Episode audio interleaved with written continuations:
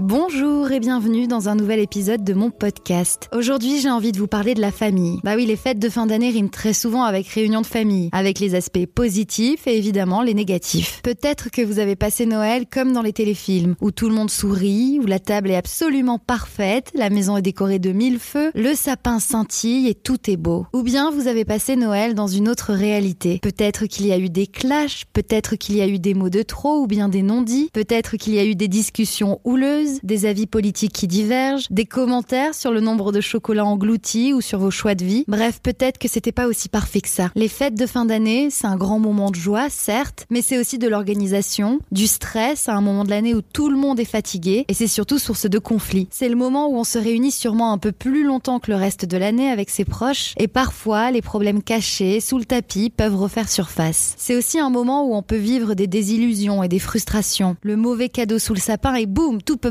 Un mauvais sujet de conversation à table et boum, on n'est plus du tout dans l'ambiance film de Noël, mais plutôt dans une mauvaise émission de débat à la télévision. Et pour certaines personnes, Noël est même une véritable source d'angoisse. D'ailleurs, retrouver ses proches, vivre sous le même toit, découvrir ou redécouvrir les défauts de chacun, accepter que certains vieillissent, que d'autres grandissent, aborder en face à face les sujets qu'on a envie d'éviter, personnels ou professionnels, certains redoutent vraiment, c'est même phobique. Et ça porte un nom, cette peur, la natalophobie, littéralement la phobie de Noël. Ce qui est fou dans ces réunions de famille, c'est qu'il y a un peu un côté obligatoire. C'est un peu comme un devoir. La famille, c'est sacré. Mais si votre Noël s'est mal passé, rendez-vous dans un peu moins de 365 jours maintenant. Ça laisse le temps de faire le deuil du Noël parfait, du sapin parfait et peut-être aussi de la famille parfaite. Quand je dis famille parfaite, je pense à la famille Ricoré ou à celle fantasmée des films, mais aussi à la famille parfaite des réseaux sociaux. Ça fait un peu trop longtemps que j'ai pas parlé des réseaux sociaux ici. Mais c'est vrai que sur Instagram, les familles sont parfaites, les enfants sont parfaits, on dirait qu'ils pleurent jamais. Tout le monde se regarde avec beaucoup d'amour et de tendresse. Ça transpire l'harmonie à travers l'écran. Et cette image fabriquée, parce qu'il faut pas l'oublier, elle est fabriquée, bah moi elle me tend vraiment. Sauf que comme on regarde des vrais gens, des gens qui existent, pas des personnages de téléfilm, on peut presque se faire avoir et y croire. Est-ce que vous savez que comme pour les couples, il y a un hashtag sur Instagram Family Goals. Il y a Couple Goals et Family Goals. L'objectif à atteindre. Mais quel objectif à atteindre finalement? Une famille, elle est pas censée être parfaite, ni même prétendre l'être.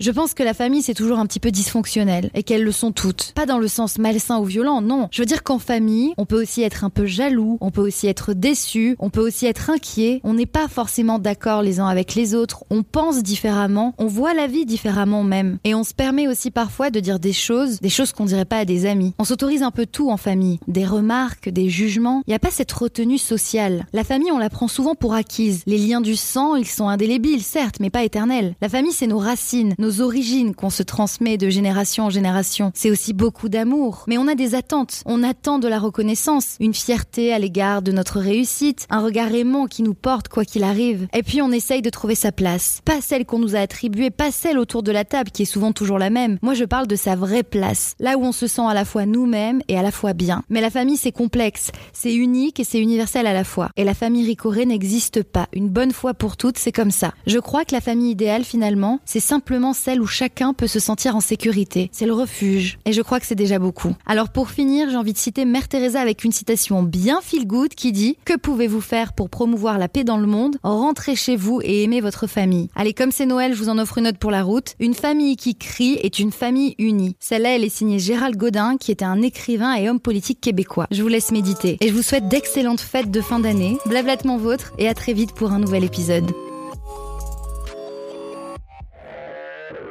Merci beaucoup pour votre écoute. Je vous invite à vous abonner à mon podcast et si vous pouvez me laisser 5 petites étoiles, ce serait merveilleux. Je vous donne également rendez-vous sur Instagram. Lisa Marie parle dans le micro en un seul mot. Bonne journée ou bonne soirée. Bye